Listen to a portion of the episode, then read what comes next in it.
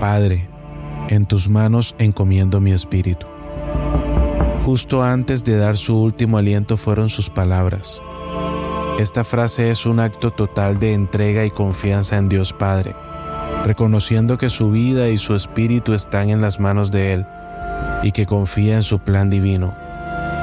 Esta expresión de fe y confianza en Dios es un ejemplo inspirador para todo el mundo, recordándonos que podemos confiar en Él incluso en los momentos más difíciles de nuestra vida. Gracias por el sacrificio de la cruz.